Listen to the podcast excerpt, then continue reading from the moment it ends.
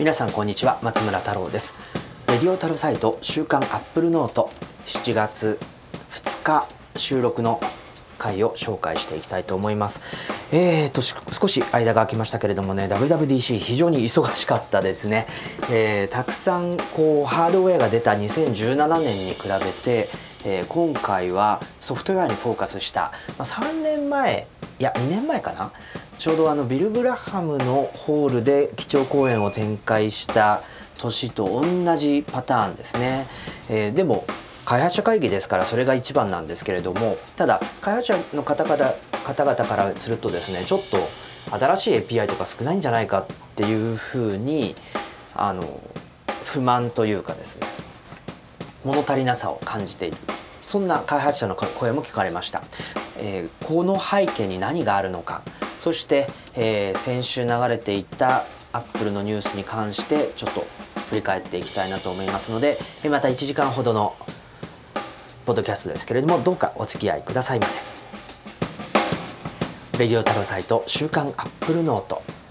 この番組は有料マガジンアップルノートの購読者の皆様のサポートでお届けしております。ノートで配信中の有料マガジンアップルノートは毎月4本ほどの有料記事とブログ更新を通じて、えー、モバイル時代モバイルテクノロジー時代そしてアップルを中心としたあテクノロジーのライフスタイルによる変革この辺りを一緒に共有していこうという有料マガジンです。applenote.me applenote.me で購読いただけます。ぜひこの機会にご登録のほどよろしくお願いいたします。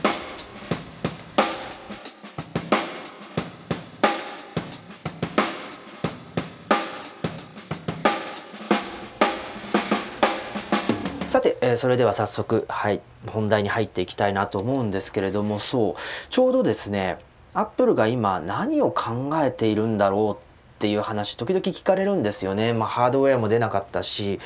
なんか新しい API も少ないみたいだし一体その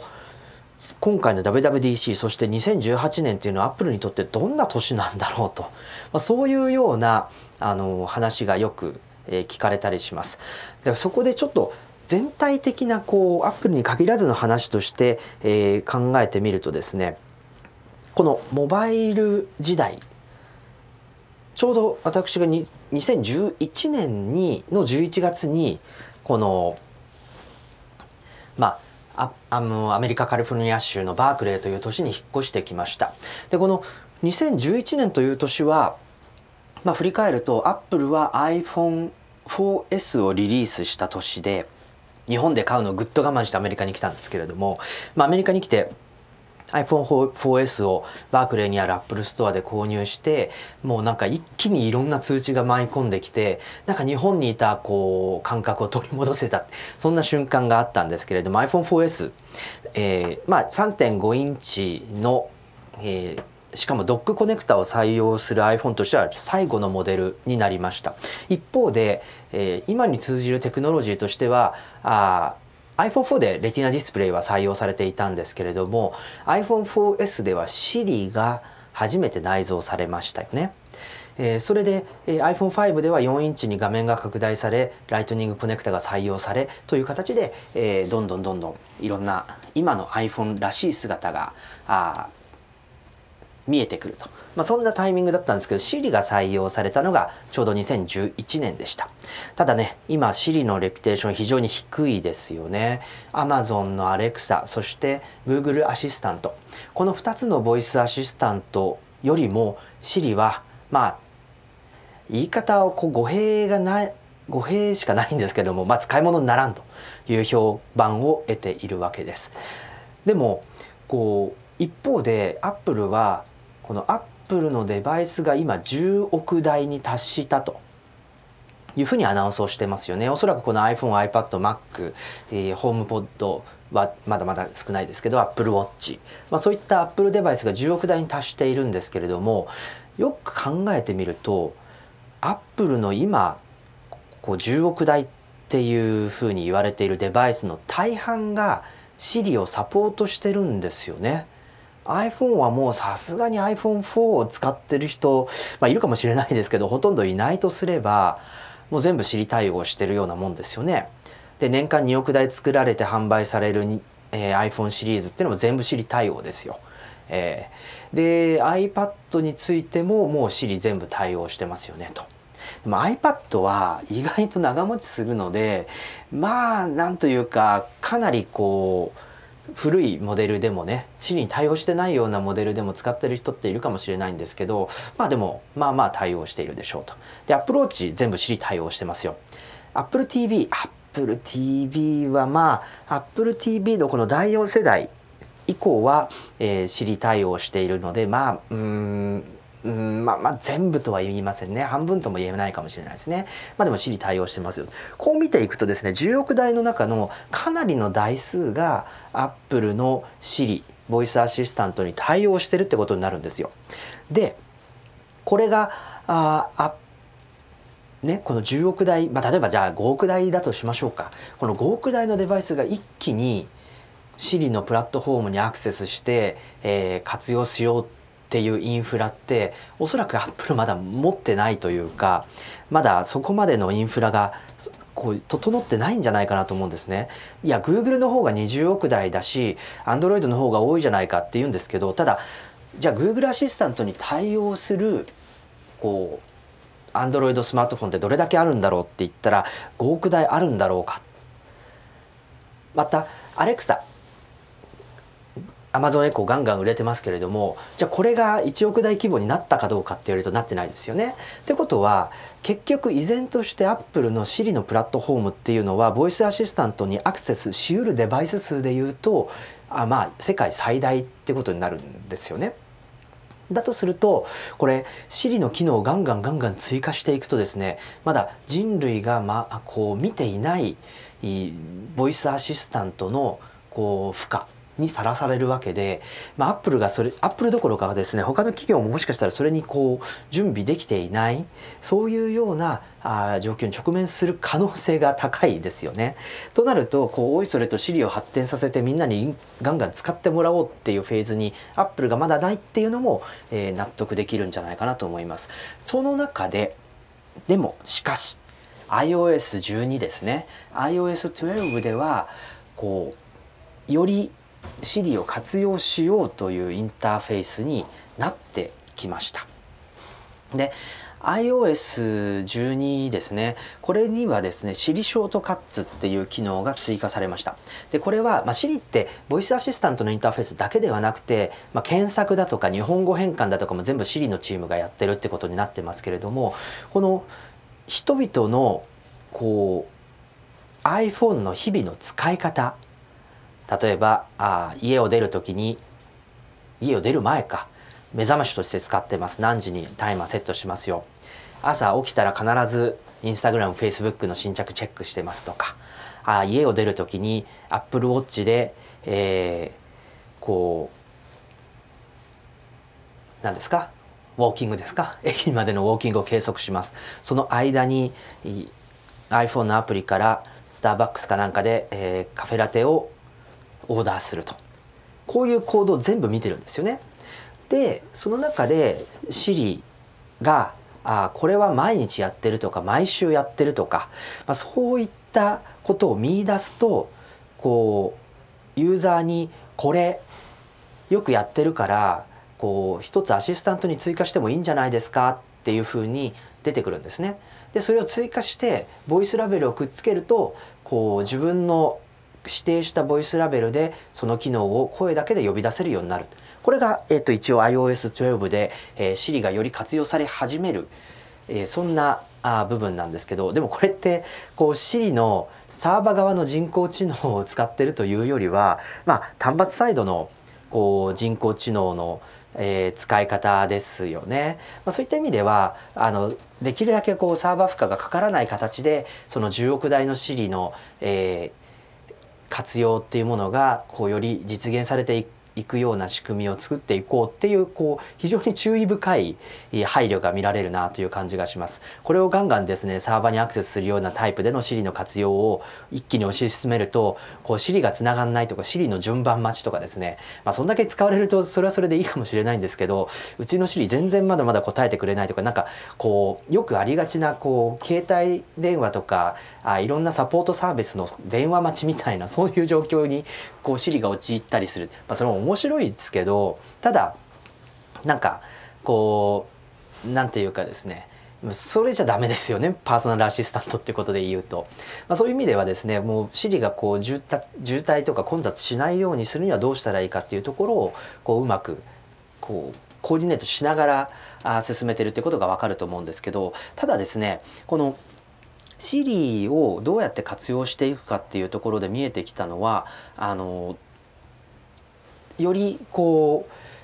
う AirPods が重要になるとかあるいは、まあ、AirPods よりもさらにハイエンドの、えー、ヘッドフォンデバイスですね。こういったものがこう予測されるとかあるいは一方でスマホ中毒こう画面見過ぎなんとかしましょうよっていうところでスクリーンタイム導入したんですけどそもそも声で操作すればスクリーンタイムって伸びないよねとか、まあ、そういった形でこう Siri を活用する方向に時代も向いてきているしアップルのそのウェアラブルデバイス、まあ、アップルウォッチはさすがにこう画面ありますけどただスマホの画面ほどずっと注視するようなサイズでもないし表示能力もそんなないしっていうことで、まあ、やっぱり操作するとしたらあ簡単なタップか声ですよね。まあ、そういった意味で言うとこう時代もアップルのデバイスものウェアラブル寄りの傾向もその Siri を活用したコンピューティングモバイルコンピューティングに向いてきてると、まあ、そういうことが言えるんじゃないかなと思います。そういった意味で言うとこう時代も向いてきた。そして、えー、ウェアラブルデバイス非常に好調でもうすでにですねえー、四半期の売り上げがあごめんなさい。年間の売り上げが1兆円規模にな1兆1100億円ぐらいの規模にウェアラブルデバイス市場アップルのあの売上高が伸びてきてる。これはあのフォーチュン300企業がそれぐらいのこうレベニューレベルだっていうことで、えー、大体の概算資産ですけどね、えー、っていうことになってきているということを考えるといよいよですねこのアップルが Siri をうまく活用して、え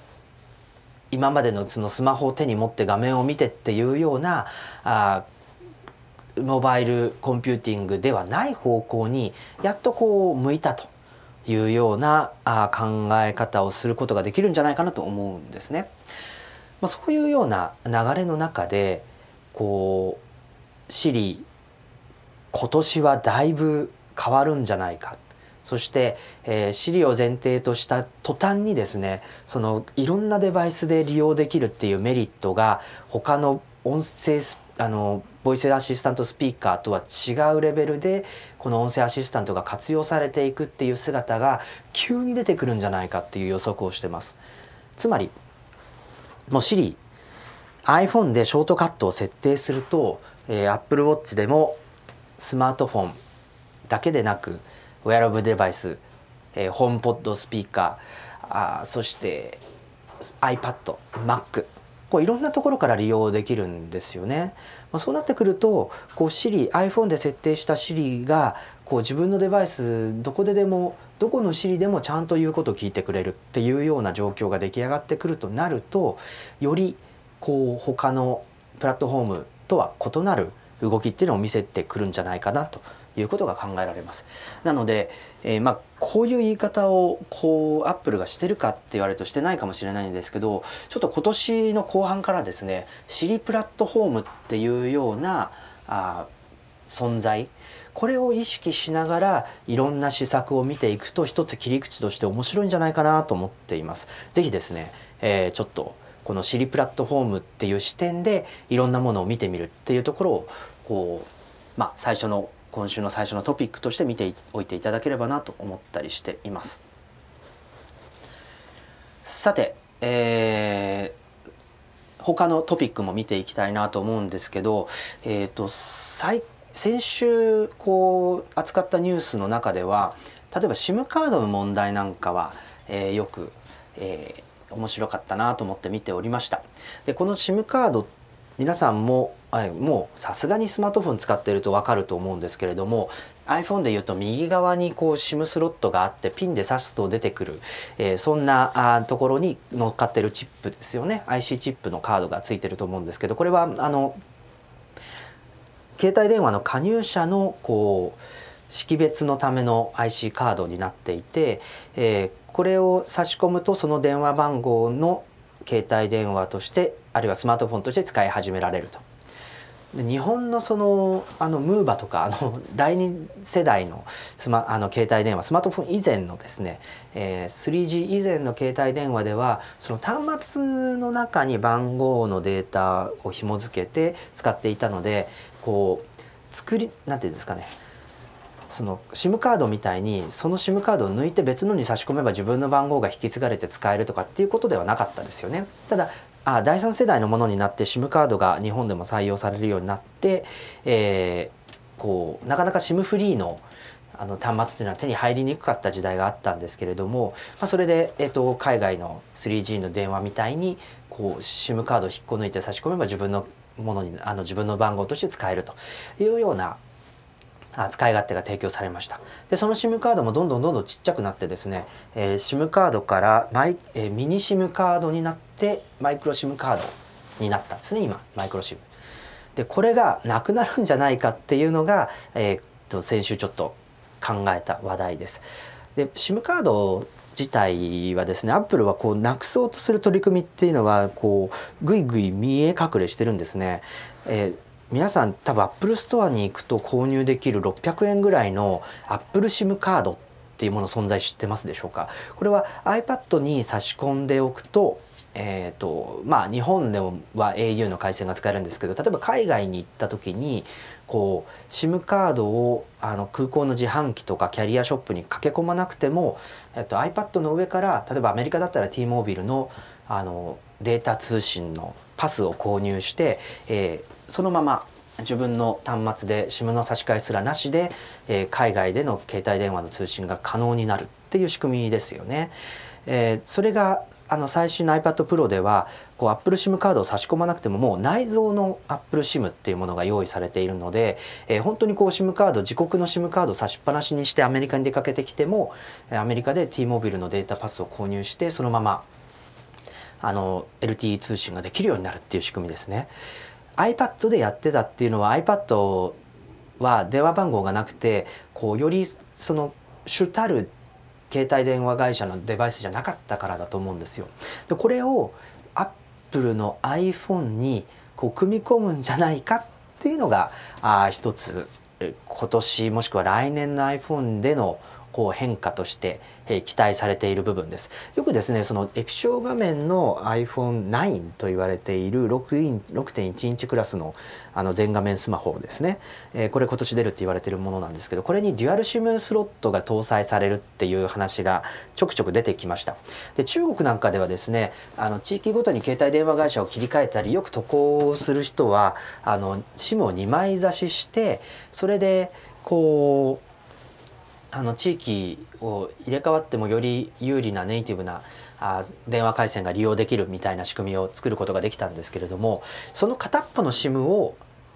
eSIM 化するエンベデッド SIM ですね。内蔵 SIM 化してみようっていうのがおそらくこの、えーと次の iPhone でもしかしたら乗るかもしれないと言われている Apple SIM の内蔵 iPhone ですね。例えば日本で行った場合はドコモの SIM を、えー、自分の SIM スロットに挿しておきますと。でそのままアメリカに来ました。でアメリカに来たら、えーと、当然ドコモだとローミングになってしまって電話を着信するにもこうデータ通信をするにもローミング料金がかかってしまう。最近ローミング料金って言っても安くなりましたけどね。でそこであこの内蔵 Apple SIM を使うとこうドコモの回線に頼らずに T モービルの回線例えばですよ iPad と同じであれば T モービルの回線をそのまま採用してそれでアメリカに来たらその T モービルの回線を使って、えー、データ通信だったり通話ができるようになると。でよくその2枚差しの SIM のデュアル待ち受けっていう機能があ最近 Android フォンにもあると思うんですけれどもそれは何が起きてるかっていうとドコモの番号でも待ち受けできますと。でもそのアメリカでネイティブな T モービルの回線でも待ち受けできます。両方刺さってる SIM 両方での待ち受けができますよっていうのがあのデュアル待ち受けの中身だと思うんですけども、まあ、こういう形でその今まで飛行機の中で暗い機内でですねこうピンを刺して SIM を差し替えるっていう作業僕もこう日本に帰るたびにあるいはアメリカに帰ってくるたびにですね、えー、それをやってよくこの5年間6年間 SIM をなくさずに済んだなって思うぐらいなんですけれどもそういった作業がなく渡航先でとにかくその AppleSIM のを経由してどこかのあのその国の携帯電話会社の回線を契約すればあすぐに数日間の滞在であればあのローミングよりもよっぽど有利な価格で通信ができるようになるっていうのがこのメリットとして挙げられると思うんですよね。だからおそらく請求にもう最初から SIM カードなしで iPhone 使えますっていうふうにはしないと思うんですよ。現現に今 iPhone アクティベートするためにはその有効な SIM カードを差し込む必要があってこれも別にアメリカにいて日本の SIM 差してもアクティベートできるんであまり意味ないような気もするんですけどただ、まあ、そういう仕組みになっているとこれがこう Apple SIM だけで iPhone をアクティベートしますよっていうことには多分ならないんじゃないかなまだならないんじゃないかなと思うんですよ。だけどこれがあの例えば海外に渡航した時にそういった SIM カードを買いに走らなくて済むっていうメリットをユーザーに届けますよっていうところからあ SIM なしって便利じゃんっていう形でこう iPhone ユーザーにえー、内蔵 SIM をの良さみたいなものを体験してもらうことでだんだんこうなし崩しっていうと悪いですけどね あの内蔵 SIM を活用した iPhone の運用っていうものをこ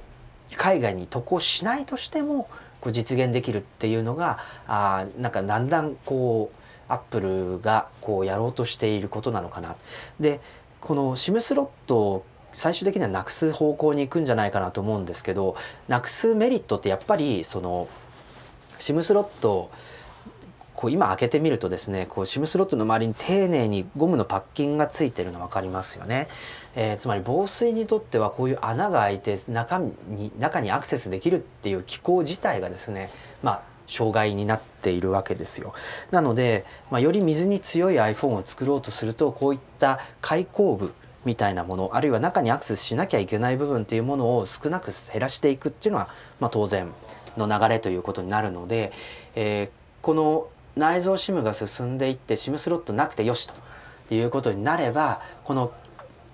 SIM スロット自体を取り去ることになって、えー、よりこう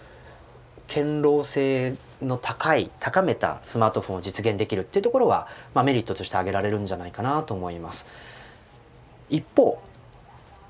もう一つちょっと面白い部分の話としてはライトニングポートの話ですよね。ちょうどまたこう繰り返し繰り返しですねアップルはライトニングポートを維持するのか USB-C ポートに変えてほしいなあるいはもう USB-C ポートに変える前にライトニングポート自体がなくなっちゃうんじゃないか、まあ、そんな議論がああるんですけれどもちなみに今このポッドキャスト自体もですねクリップマイクデジタルっていうアポジーとコラボしたゼンハイザーのあのライトニング接続のピンマイクを使って収録してるんですけどもこれも ライトニング接続ですからもしライトニングポートがなくなったり USB-C ポートに変わっちゃったりするとこのマイクアクセサリー使えなくなるんですよね。ちょっとそれはなんか避けてほしいなと思うんですけども。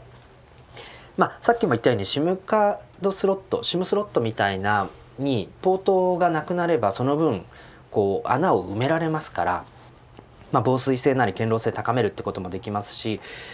あの最近またアップルがこのライトニングポートをなくしたい動機っていうのも明らかになってきています。というのはあのちょうどですね、えー、先週これも流れたニュースなんですけど先々週かなアップルがこ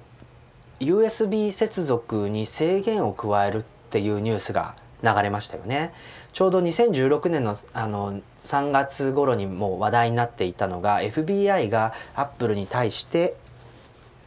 ロック解除を回避、えーと、パスコードロックを回避するソフトウェアを提供せよということがありましたよね。でこれ当然アップルはこう拒否してアップルはあ顧客のプライバシーをかっこ犯罪者であってもかっこ閉じ守りますというアピールをしたわけですけれどもあのこでも FBI はアップルに対してそういう請求を取り下げてるんですよ。っていうのは他のツールによってその、えー、端末の中のデータにアクセスできたからと言われています。でそれに利用したのがおそらくですけどこの USB ポートパソコンの USB ポートからあ iPhone のライトニングケーブルを差し込んでそれで、えーと、パソコン側のソフトウェアによってこの中にアクセスするっていう方法を使ったんじゃないかと、まあ、そういったあこう手法が取られていたわけです。ででもこれアップルとしてはですねせっかくセキュリティ云々って言ってるはずなのにそういうアクセスが可能になってしまっていること自体が問題ですよね。ということで、えー、この1時間パスコードロックをえー、してから1時間以降の USB 接続に対してはあそれを制限するっていう機能を新しいソフトウェアで加えるということになりました、まあ、こうしてですね、捜査当局によって押収された iPhone が1時間以上経ったらもう USB 接続ができなくなるということになって、えー、まあこれがどれだけ有効かわからないんですけどねその押収した現場でアクセスされちゃえばそれまでっていう感じはするんですがまあでもその押収された後あ後々こう iPhone の中身をじっくり見てっていうことができなくなるので、えー、まあそれはあの一つ、えープライバシーというかセキュリティ端末上のセキュリティをこう保護する上では、まあ、一つ一歩前進というところだと思うんですけどそもそもライトニングポートがなけりゃいいじゃないかということでこうワイヤレス充電まだまだ遅いんですけれどもこのライトニングポートに頼らず充電できるような仕組みあるいはデータ通信ができるような仕組みさえ整ってしまえばあこうライトニングポートなくても大丈夫と。なくしてもなくしてセキュリティを強化してもこう実用上問題なくなるんじゃないかっていうのがあ、まあ、将来的な iPhone の姿としてありえるということです。しかしですね足元の iPhone の、えー、充電に関してはまだまだ問題がありというところがあります。でやっぱりすごくあの最近思うのは iPhone の付属の充電器 5W ですね。これだとやっぱり充電にとても時間がかかると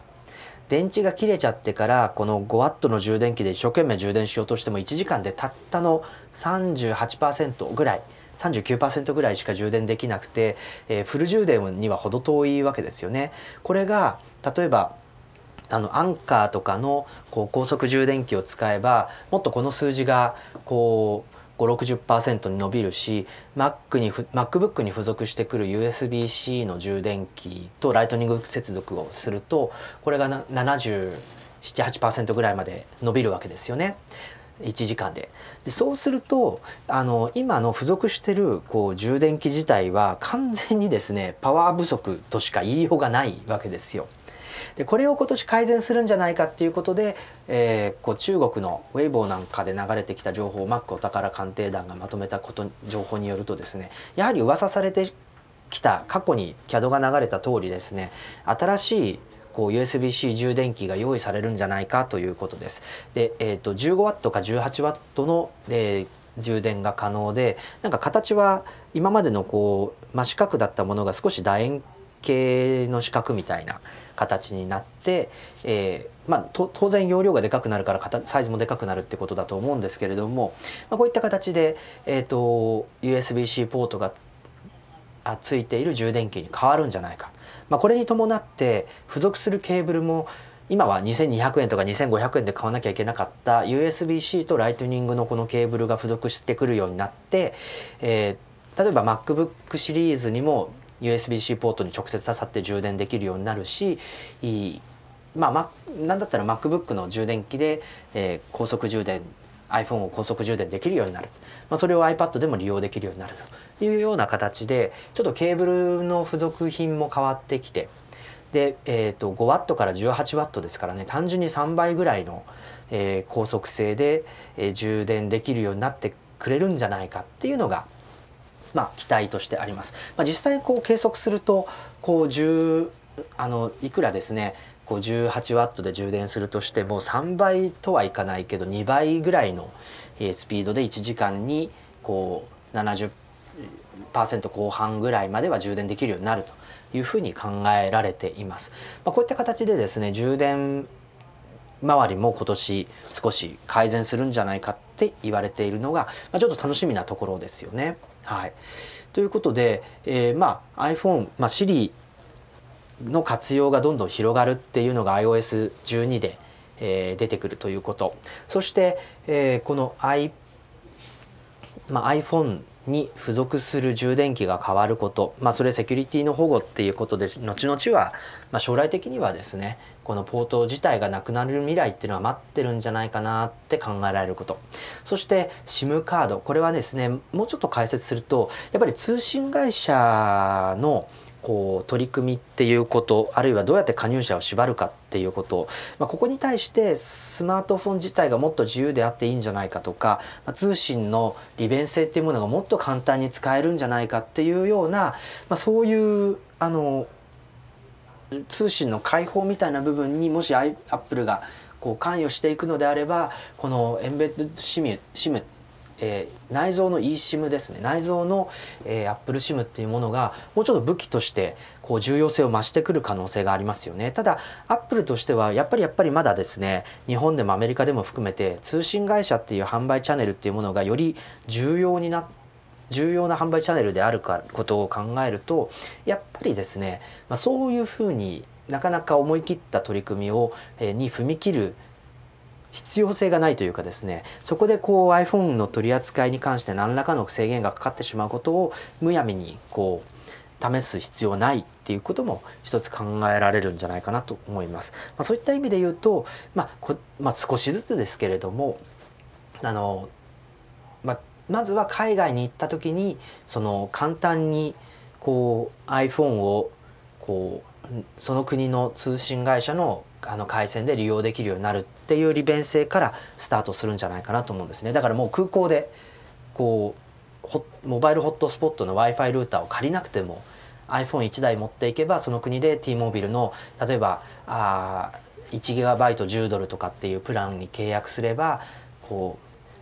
LTE 回線通信ができるようになるみたいな、まあ、そんな体験から始まっていくんじゃないかなというのは期待しているところでございます。はいということでですねちょっと先週流れたニュース今週流れたニュースも含めて、えー、今日までで気になっているトピック3つほどお伝えしてきました。さて、えー、続いてはですね Mac の話題に行きたいと思いますけれどもちょうど先週、えー、6月20アメリカ時間6月27日の早朝になるんですかね。あごめんなさい。6日の早朝か。えっ、ー、と MacOS モハーベの、えー、パブリックプレビュー版が公開されました、えー、こちらについてはですねちょっとアップルからあ先行レビューファーストルックっていう形で、えー、プレビュー版を、えー、提供されていたので、えー、情報解禁に合わせて、えー、配信に合わせて、えー、記事をご紹介することができたんですけれどもこのあの MacOS モハーベですね、まあ、手元にある Mac があの MacBook Pro の13インチモデルがですね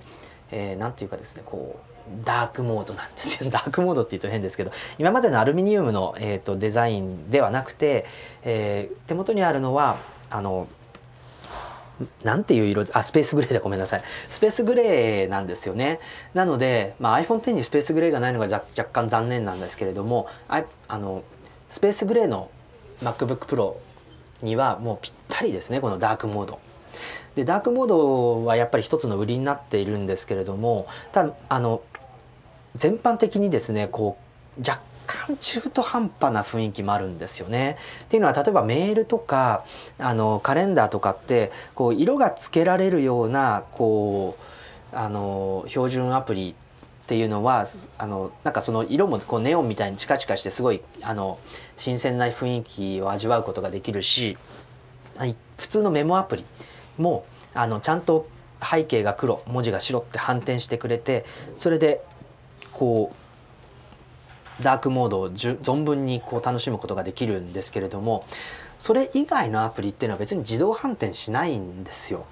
だから例えばあのまあほとんどの Mac アプリで最近ダークモードが採用されていて例えばあと僕が愛用しているユリスズとかっていうあのエディターアプリもこう自分で切り替えればダークモードになって、えー、まあ OS 自体は自動反転しないのでもともとダークモードで使ってたものがこう周りのインターフェースもダークモードになったってだけなんですけれども、まあ、そういったあの形になってるのとでも問題がいくつかあるなと思うのはまずサファリですね。サファリはあの先ほども言ったようにこう OS 自体が自動反転はしないんですよコンテンツも含めて。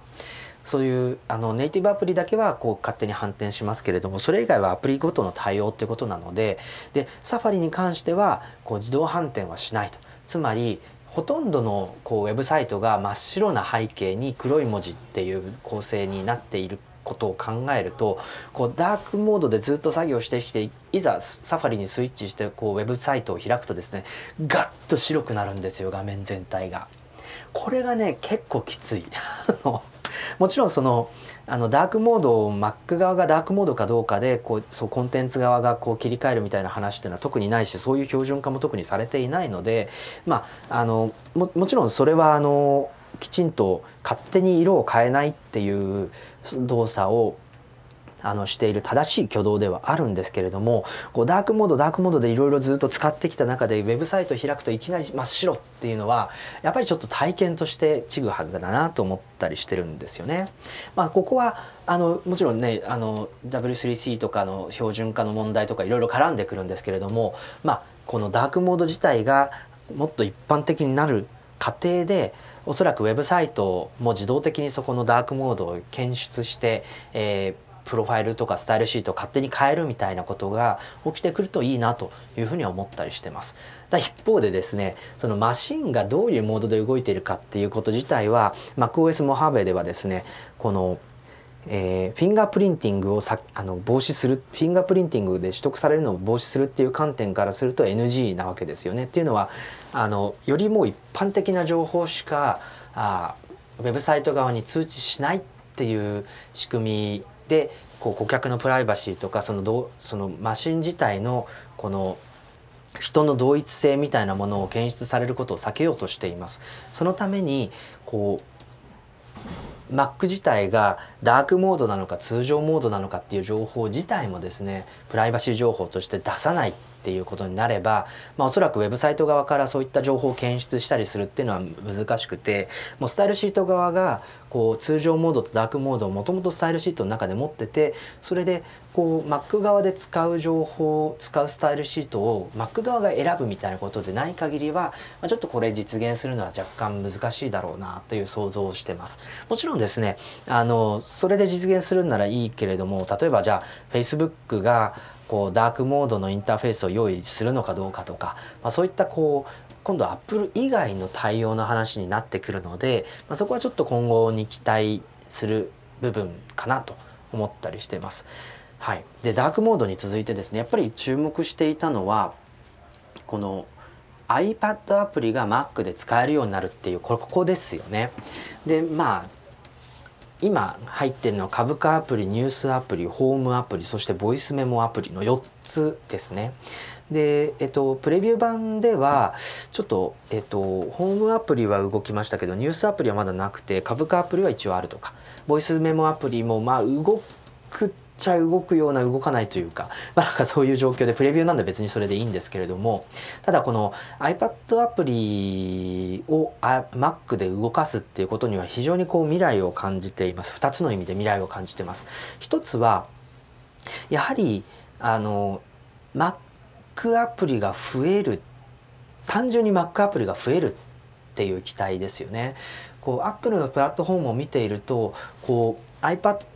にしろ iPhone にしろそうなんですけどもやっぱりアプリによって使い方が掘り起こされてそれでアプリによって新しいアイデアが実現されて、まあ、それが Apple の標準的な体験としてこうまあ Apple 側の標準アプリに入ってきたりそういう UR あのユーザーインターフェースがいろんなアプリ開発者の間で共有されたりっていうような、まあ、そういうあの流れっていうのが今まであったことを考えるとやっぱりアプリ開発者が新しいアイデアをそのプラットフォームで試さないっていうのは非常にこう成長が難しくなってきてるんじゃないか。特にねアップルが自分で何かこう積極的に取りあの仕掛けていくっていうわけでもなさそうだっていうことを考えるとやっぱりアプリ開発者のこうパワーっていうものを使わないとなかなかこう成長プラットフォームとしての成長ができていかない、まあ、そうなった時に Mac アプリがどんどんどんどんこう出てこないことにはその成長のパワーっていうものを Mac のプラットフォームに活用できないってことだと思うんですよ。で一方で最近やっぱり Twitter アプリなんかは Apple Watch とか Mac 版のアプリをこう取り下げてそれでこうあのウェブを使ってくれっていう流れになってますよね。で Facebook なんかもメッセンジャーにしろ Facebook 本体にしろ Instagram にしろやっぱりこうモバイル向けにはアプリ用意するけれども Mac 向けには依然としてブラウザから使ってくれ、まあ、そういう流れになってます。もちろんそれはあの広告的な意味もそうだしあの開発リソース的な意味でもそうだし。だって Mac 版であのサファリ用にこう開発したものっていうのはサファリだけで利用できるわけではなくて当然 Google Chrome や Firefox なんかでも動くようなものをこう開発してくるわけですよね。3つのブラウザ向けで利用できるものなのか Mac だけでしか動かないものなのかでもちろん iPhone はたくさんユーザーがいるからっていうことで無視しないでおくっていうことを考えるとその無視できない iOS のプラットフォームのパワーを Mac に借りてくるっていうところがこの iPad アプリの Mac 活用っていうところだと思うんですよね。なので、えーと、Mac App Store も回収されて、えー、iOS11 で採用されたようなこう編集コンテンツがガンガン入ってくると。いうことでアプリの発見性や Tips みたいなものがこうマガジン的に毎日楽しめるような場に Mac App Store はなっていくと思います。まあ、そういうところで iPad と Mac で両方活用できるようなアプリっていうのを作ることはあの無料アプリでサブスクリプションモデルで、えー、こう利用できるような仕組みつまり開発者側のビジネスモデルにの変革っていうのももたらそうとしていますし先ほども最初に言ったようにこう Siri のあの活用が iPhone で設定したものがあいろんなプラットフォームで動くってっていう状況が作り出されていくことになるとやっぱり iOS にあるアプリが Mac にあることっていうのは非常にメリットが高いわけですよね。えー、そう考えるとこう今回その Mac の、えー、アプリがこう iOS のパワーを借りて増えていくっていうことはやっぱりプラットフォーム全体 Mac 自体に関して非常にメリットが大きい話になってくるんじゃないかなと思います。もう一つはクリエイティブプロのアプリケーションに関してですね。でまあこれはそうすぐにっていうわけではないかもしれないんですけど例えばファイナルカットプロやロジックプロっていったアップルアップルが用意してるクリエイティブアプリですね。でこれって今 iPad 向けには用意されていないんですよ。でここっていうのはあの実はあの Windows プラットフォームに非常に負けてる部分だと思ってます。っていうのはあまあ、これはあのマイクロソフト自体がではなくて Adobe がなんですけれども Adobe はですね2015年2016年あたりの AdobeMax あの10月に行われるクリエイティブの祭典ですね。このイベントでマイクロソフトががっつりとスポンサードしていてその Surface の新製品を配ったりですね来場者に配ったりあるいは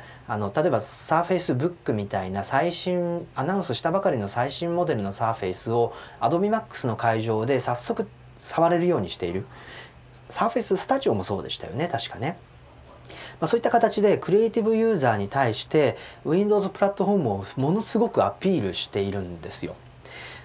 なので、まあ、Mac が好きでない限りにおいては例えばプロセッサーやビデオボードをより自由に設計して最新の超高速モデルを、えー、自分で作れるみたいな Windows にクリエイターたちがこう流れていってるっていうのをあの AdobeMax を取材しながら如実に感じたところだったりしていました。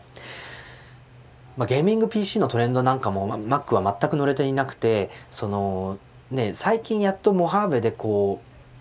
うエクステンド GPU ですね外付け GPU をより広範に対応できるようにしているところを考えるとやっぱりこう12年遅れた形でトレンドを追いかけているのが Mac と言わざるを得ない状況です。でその最も遅れてる Mac が遅れてるトレンドっていうのは Apple 自身が否定してしまっているこのタッチ対応しないっていうところなんですよね。マイクロソフトは Surface によって Windows にタッチを持ち込んで、まあ、あのタブレットとかあのノートパソコンを融合させるような 2in1 であるとかデタッチャブルっていった領域を作っています。Surface Book いいのはあのタブレットとして使う時単体で画面単体で引き出してもタブレット PC として使えるしドッキングさせるとノートパソコンとして使えるんですけどドッキングした時にこの上位モデルにはキーボードの部分に GPU が入っているのでそのドッキングした状態だとより高速なこうグラフィックスが利用できる。で実はあれうまくなあのできていて裏返してドッキングして閉じるとこうタブレットスタイルなんだけどそのキーボード側に入った GPU を活用して利用できるんですね。まあ、これはうまくできてるなと思ったんですけどそれで Adobe のアプリケーションと組み合わせるとそのマイクロソフトと一緒にこうタッチ対応をこの Adobe のメインアプリではタッチ対応を進めてきました。なので Photoshop だろうがイラストレーターだろうがプレミアだろうがペン操作できるようになっています。でこれがあのももちろんその巨大なサーフェイススタジオでなくてもそのより良い GPU を搭載したノートパソコンの画面がタッチ対応していればモバイルでタッチ対応するこうクリエイティブっていうシーンが作り出せるんですよ。ところが Apple は MacBook Pro タッチ対応してません。タッチ対応してるのは iPad だけ。そしてファイナルカットとか Logic Pro とかあるいは Adobe のその Mac 版のえー、フォトショップやイラストレーターみたいなものと違って iPad 向けにはそのサブセット的なアプリケーションしか用意されていないんですよねしかも Apple のファイナルカットやロジックなんかはこう iPad 版すらない、まあ、こういった状況でいくと iPad せっかくその 4K ビデオ3ストリームぐらいこう流せるような処理性能がありながらそれを活かせるクリエイティブプロ向けのソフトウェアっていうのがないんですよ。ここがもしかしたらその Mac のアプリが iPad と開発リソースを共有するみたいな流れになってくればあの例えばこう今までの Final Cut Pro Mac 向けにこう作られていたものがこう iPad とリソースを共有して iPad 版の Final Cut Pro が登場するとか Logic Pro の iPad 版が出てくるとかっていう流れになってくるとこの iOS から Mac っていうアプリの流れだけじゃなくて Mac から iOS っていう流れが出来上がってきた時にこのモハーベで、えー、iPad と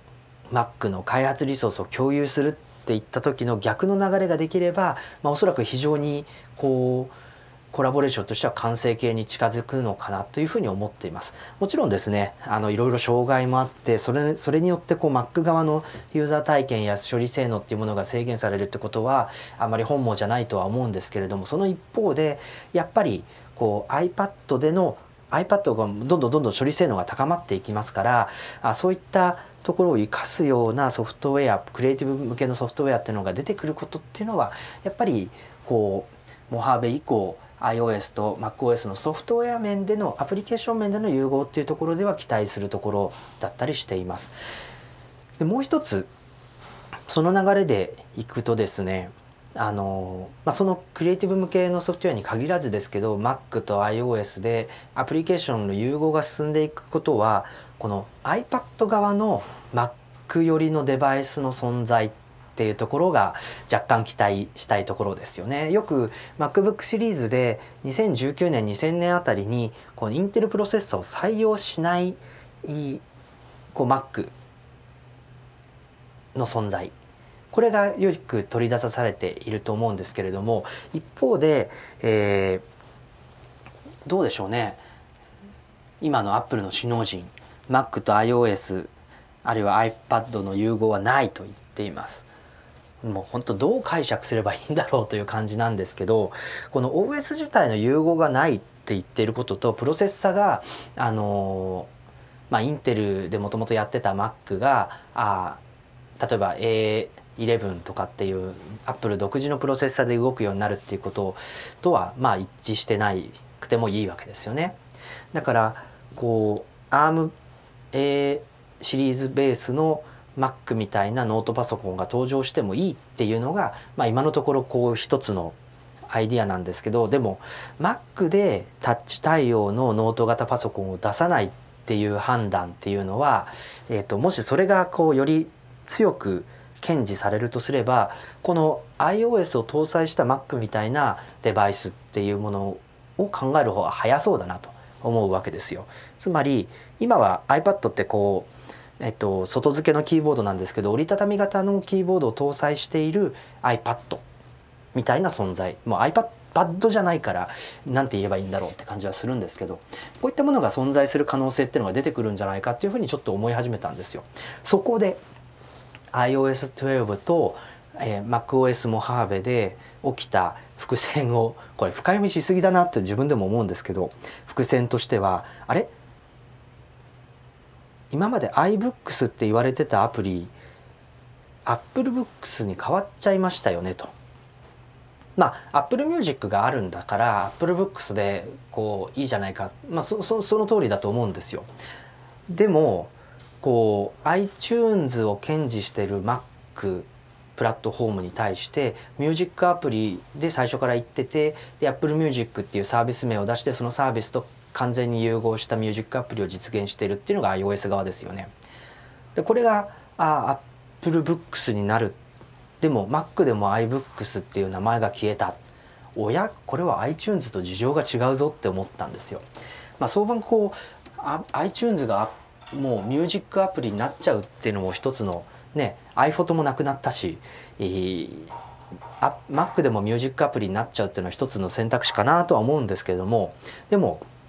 もうちょっとこう iBooks っていうものがソフトウェアやサービス名から消えたっていうこと自体にですねなんか意味があるんじゃないかなっていうふうに若干思ったんですよ。今年の秋じゃないにしても来年もし何かが出てくる時にハードウェアとしての iBook っていうものが使えるようになっちゃったねって思ったんですよ。どうでしょうかね。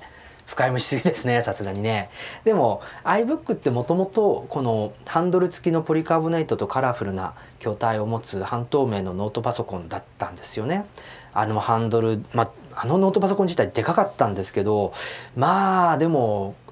ね可愛かったですよねあの特にタンジェリンの iBook なんか非常に可愛かったなと思うんですけどでこれがあのポリカーボネートの真っ白な iBook になってこれ G3 搭載ですよね。でその G3 搭載の iBook が今度 iBookG4 っていってもうちょっとスマートに端正なあの真っ白なノートパソコンになって、えー、インテル化されて、えー、黒いモデルも用意された MacBook になりましたと。で MacBook 自体もしばらくなくなってたんですけどまたこの超薄型の12インチのモデルとして MacBook というものが登場しましたと。無印。でまあ今後アップルのラインナップとしては〇〇プロと〇〇っていうこういう区分けですね。iPad に対して iPad Pro まあ、iPhone はちょっと iPhone Pro っていう言い方しないさそうですよね。iPhone11 と iPhone9 になりそうですけども。でこの iPhone えっ、ー、と何でしたっけ？Mac ですね。Mac も MacBook と MacBook Pro で今 MacBook Air が存在しているのでまあ MacBook Air そろそろなくなって MacBook になるのかなと思ってるんですけれどもいつになるかわからないんですけどね。でこの〇〇と〇〇プロっていうような、えっと、ラインナップで既存の製品っていうのが構成されてる一方で iMac iMac Pro これはありますよね。で iPad iPad Pro これ先ほど言いましたよね。でも i○○ っていう名前っていうのはやっぱりデバイス名に戻って回帰していくのかなって考えるとやっぱり iBook っていう存在があってもいいのかな。でもそれはおそらく出てくるとしたら ARM ベースの、えーキーボードがついてる折りたたみ型の端末になるのかなこれが出てきたら非常に面白いですよねでそうなってくると iBook 側では iOS アプリ、まあ、iPad アプリが動くっていうことになるかなと思うんですけどタッチ対応でキーボードもついてる。まあ、これで Surface に対抗できるような存在っていうものが例えば2019年とか2020年出てくるとすれば今までのその ARM ベースの Mac って言われてるものがそれに当たるっていうことで、えー、なんとなく納得できるのかなと思ったりするんですよね。どうでしょうね。まあ、そこまでにその Mac と iPad のアプリっていうものの共有化を進めていく。そして iPad 側ではその今の iPad だけではなくてそういう iBook みたいな新しいデバイスでも iOS アプリが動くようになって、えー、サーフェイスに対抗できるようなあ存在になっていくと。いうところが一つ、まあ、ちょっと今後の展望として考えすぎな部分もありますけれども、まあ、そういう感じになるのかななんていうふうにイメージしてます。ここでやっぱりですねもう一つああの MacBook Air っていうこのエアーがずっと消滅し続けた中でまだしぶとく残っていてしかもアップルのノートパソコンの売り上げの半分ぐらいを占めているこの廉価版のノートパソコン。これがどうなるかっていう話ですよね。どうでしょうかね。あの今 MacBook と先ほど言ったように MacBook と MacBook Pro っていうこのあのネーミングのシンプルさ。ここにこう乗っかるとすれば今の MacBook Air っていうのは13インチサイズのもので MacBook MacBook っていうものになるべきですよね。えー廉価版としてでも今から出すアップルの製品でレティナディスプレイに対応してないなんてありえないわけですから多分 MacBook っていうものもあの値段は抑えながらもこうレティナディスプレイを搭載するとかっていうスタンダードに乗っかるんじゃないかなとは思います。けどあのやっぱり浮くのがですねこうタッチバーなしの MacBook Pro 13インチモデルですよねこれもなくなっていいんじゃないですかね？その MacBook シリーズにうまくその廉価版の13インチとかが出てくるとすればあの MacBook Pro 13インチタッチバーなしはなくなって MacBook が12インチ13インチの構成になって13インチの方はでかくあの、まあ、ちょっと12インチよりも少しでかくてレティナルディスプレイついてるけども安いみたいな。でよりコンパクトなものに価値を置くっていう人は12インチモデルを選ぶかそれがもっと値下げされるって MacBook Air の11インチと13インチのこう構成があったみたいな価格で手に入れられるようになってもいいですよね。まあ、この辺り、まあ、今年なのか秋なのかあるいはあの、ね、アメリカのこう新学期シーズンで、まあ、9月なのでそれ以前に商品が出てるべきなので8月以前8月ぐらいまでに商品が揃ってるべきなのでその MacBook Air で今年のこうバックトゥースクールシーズンも行くのか何かそこを刷新したものでいくのかっていうところは一つ注目しておきたいんですけど本当は6月に出ればよかったんですけど6月ハードウェア本当に何も出なかったので、まあ、ちょっとバックトゥースクールこのままの体制でいくいけるのかどうかあるいはもう一声何かこう手立てを打って、えー、この Mac 自体を少し強化する形でこのバックトゥスクールシーズン2018に臨むのか。この辺りはですねちょっと注目していきたいところですねということがあとりあえず今週のトピック全部話し終わったかなと思います。すいませんなんかもうちょっとですねアウトラインとか原稿とか作ってやるべきなんですけど若干こう時間を見つけてやろうとすると、まあ、こういう形になってしまいます。しかもですね 日本代表こう惜しかったですね。最初に話すべきだったんですけど。最初に話すとその話でぐだぐだずっといきそうだったので最後にお話ししますけどまあ2点取った時はですね本当にこう WeWork のデスクの前で一人で小躍りしてたんですけどもその後1点2点3点と。えー、まあやっぱり最後までこう集中力欠かさず虎視眈々と狙っていたベルギーが1枚上手だったのかなと思うんですけどでもやっぱりあの一時期は2点もリードしてまあ素晴らしかったですね本当にこういい試合だったなというふうに思いました。まあ、でもワールドカップまだまだ続きますからね世界最高峰のサッカーそしてゴールシーンの数々楽しみにしていきたいなと思います。ちなみに今回のワールドカップはアメリカではあのケーブルテレビ契約してないので1ヶ月だけ YouTubeTV っていうですねそのケーブルチャンネルとかをこう YouTube その新しい専用の YouTubeTV アプリで見られるっていう仕組みで見たんですけどもう自宅でもですね仕事場で iPad でもこう YouTubeTV を経由して試合が楽しめたのででしかもえーと、勝手に録画もしといてくれて録画のこう映像もこう予約してなくても見られるっていう便利さです便利さですね。えー、非常に素晴らしかったです。あの日本でもこの YouTubeTV の仕組みって導入されるといいなと思うんですけどまあ難しいでしょうね。はい、ということで、えー、1時間ほどのおしゃべりいかがだったでしょうか。引き続きですね、えー、Apple Note ご購読のほどそして Apple Note Podcast も、えー、ご愛聴よろしくお願いいたします。レディオタルサイト週刊アップルノート。この番組は有料マガジンアップルノートの購読者の皆様の提供でお届けいたしました。アップルノートのご購読は applenote.me applenote.me からよろしくお願いいたします。ご愛聴感謝松村太郎でした。それではまた次回。